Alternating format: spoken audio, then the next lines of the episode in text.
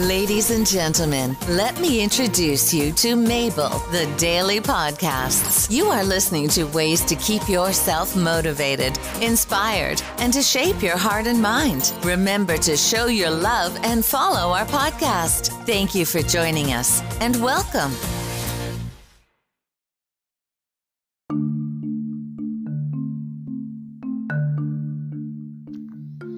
Hi everyone, this is Mabel, your hostess, and today I'm going to talk about how to lose your family in a few steps. That's the title How to Lose Your Family. Okay, today I'm going to talk about my own experience. Something that you can do to lose your family number one, always be bossy the whole day long Keep making commands. Do this, do that, don't do this, don't do that. And keep that every day during the whole day. That's something that you will find that eventually, when you look, everyone's gone. Where's everybody? No one wants to be there. Everybody has an excuse why not to be with you, not to be close to you. So that's something that you can do if you want them away. Number two, gossip about the other person. Talk everything, every detail, every flaw, everything that you noticed that you think that may be happening or something that you just know for sure. Tell it to everybody. That way, they will know that if something happens to them, everyone will know for sure. They don't want to be around you when something happens because they know for sure you will tell. Number three,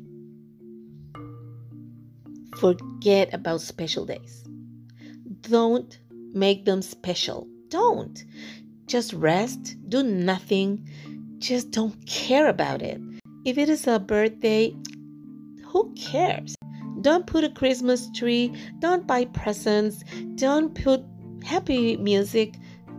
Don't drink eggnog, nothing.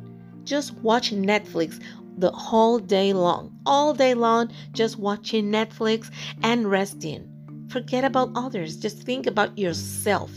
Don't think that people need to be cheer up and that maybe that will cheer you up too. No, be selfish and just think about yourself. That way, people will start looking around and looking somewhere else where to find happiness and a little joy.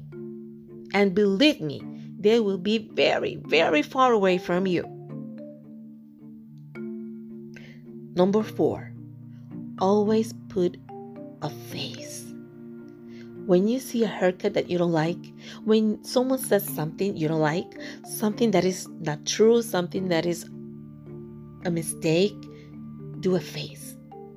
Make people know that they're doing it wrong, that something wrong is happening, and make this face that everyone can tell. This way, the person will remain away from you. That way, they don't have to deal with the face. Another thing that you can do tell them that they can move out wherever they want. Maybe beg them, please move out, please go away. And that way, you will help them to get independence and you will help them to think twice before visiting you or making a phone call to know how you are.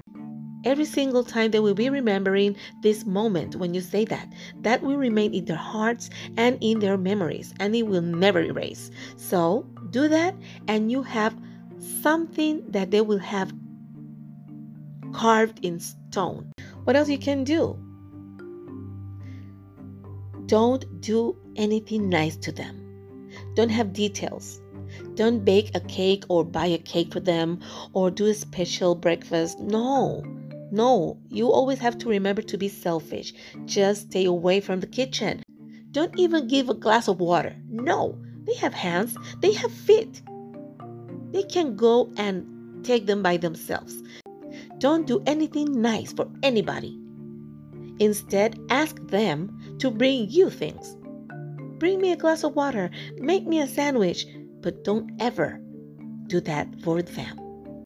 These are the tips of some of the things you can do to lose your family. If you keep doing this, I'll promise you, you will get rid of them. Think twice. Until next time.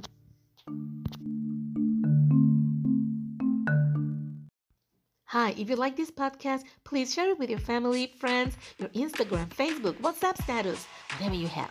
And if you have someone that will benefit from this podcast or this episode, please share it and you will help them out. Thank you. Until next time.